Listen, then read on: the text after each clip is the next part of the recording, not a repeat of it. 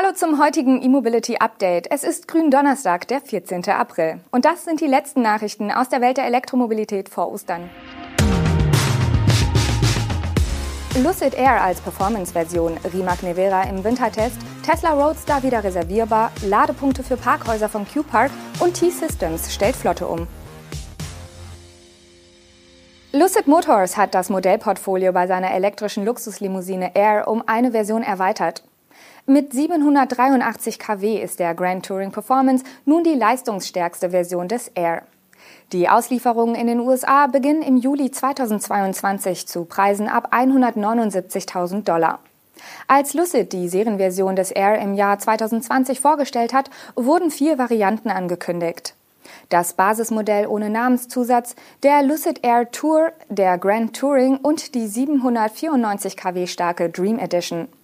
Mit letzterer Variante hatten im Oktober 2021 auch die Auslieferungen begonnen.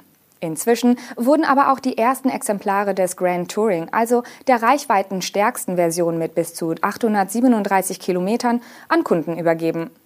Der nun angekündigte Performance-Ableger des Grand Touring soll auf eine geschätzte EPA-Reichweite von umgerechnet 718 Kilometern kommen. Mit seiner Leistung von 783 kW ist der Grand Touring Performance zwar deutlich stärker als der zugrunde liegende Grand Touring, kommt aber nicht ganz an die Dream Edition heran.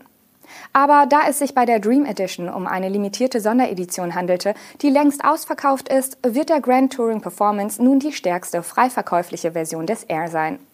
Mit 2,6 Sekunden von 0 auf 60 Meilen, also knapp 100 kmh, ist das neue Modell also nur 0,1 Sekunden langsamer als die Dream Edition. Bei der Ausstattung sind beide Grand Touring-Versionen gleich, egal ob Performance oder nicht.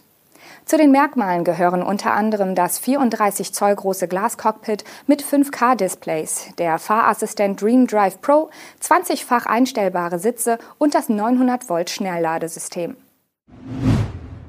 Rimac Automobili hat mit der Serienversion des Nevera die finalen Wintertests vor den ersten Kundenauslieferungen absolviert.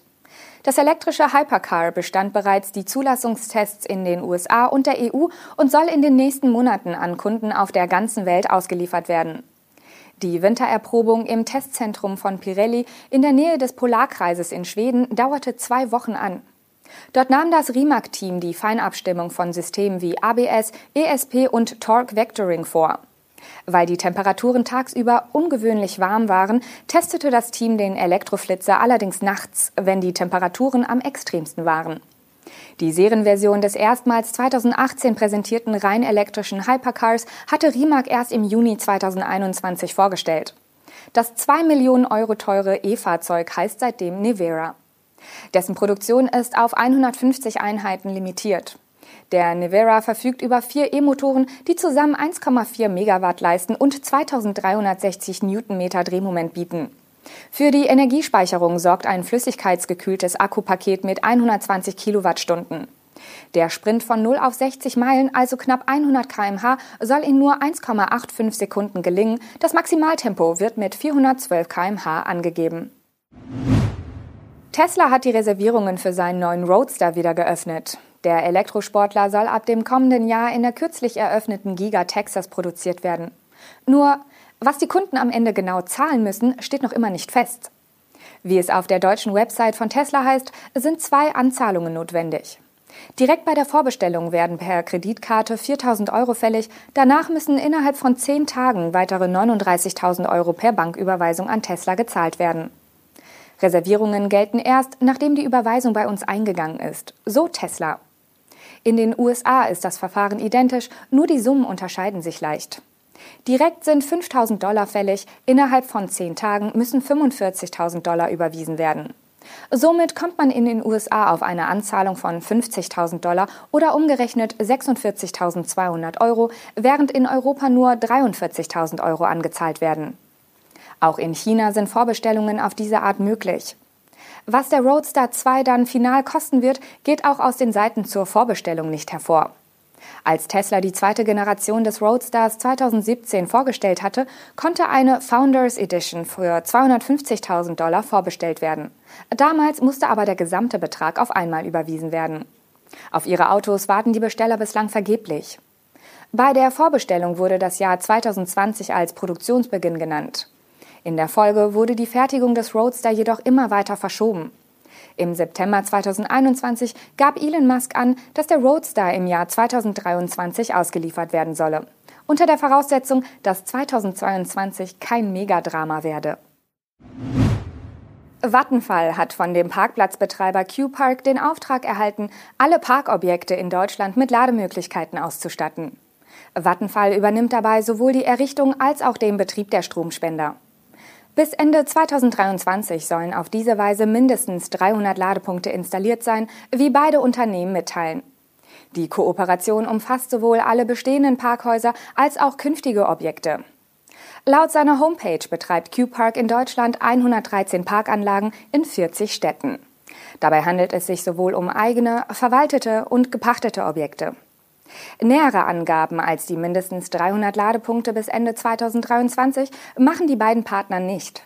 Auf einem Pressefoto ist eine AC Wallbox abgebildet. Weitere Infos zur Ladeleistung oder der Verteilung der 300 Ladepunkte gibt es derzeit ebenfalls nicht. Bestätigt wird lediglich, dass die Ladepunkte mit grünem Strom betrieben werden.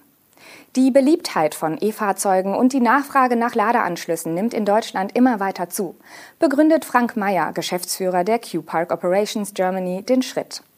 Mit rechnerisch 2,6 Ladepunkten pro Standort fällt das Errichtungsprogramm allerdings auf vergleichsweise kleinerer Flamme an. T-Systems stellt ab diesem Jahr seine Geschäftsfahrzeugflotte weltweit auf Elektroautos um. Allein in Deutschland betreibt die international tätige IT-Dienstleistungstochter der Deutschen Telekom 1400 Dienstwagen. Bis 2025 sollen alle Fahrzeuge elektrisch unterwegs sein. Dabei wird es sich übrigens um rein elektrische Antriebe handeln. Oftmals werden bekanntlich neben den batterieelektrischen Autos auch Plug-in-Hybride zu dem allgemeinen Begriff Elektroautos gezählt. Bei T-Systems ist das aber nicht der Fall. Das Unternehmen macht an den Verbrenner einen Haken. Wird die Flotte einmal ausschließlich elektrisch betrieben, spart T-Systems eigenen Angaben zufolge 1000 Tonnen an CO2-Emissionen pro Jahr ein. Dieser Wert entspricht 36 Prozent der aktuell verbleibenden Emissionen durch selbst erzeugte oder zugekaufte Energie, teilt das Unternehmen mit. Unsere elektrischen Geschäftsfahrzeuge werden eine der größten Elektroflotten in Deutschland bilden, sagt Adel Al-Saleh, Vorstandsmitglied der Deutschen Telekom und Geschäftsführer von T-Systems. Gleichzeitig will T-Systems den Ausbau der Ladeinfrastruktur an allen Standorten vorantreiben. Die Ladepunkte sollen dabei sowohl Mitarbeitenden als auch Kunden zur Verfügung stehen.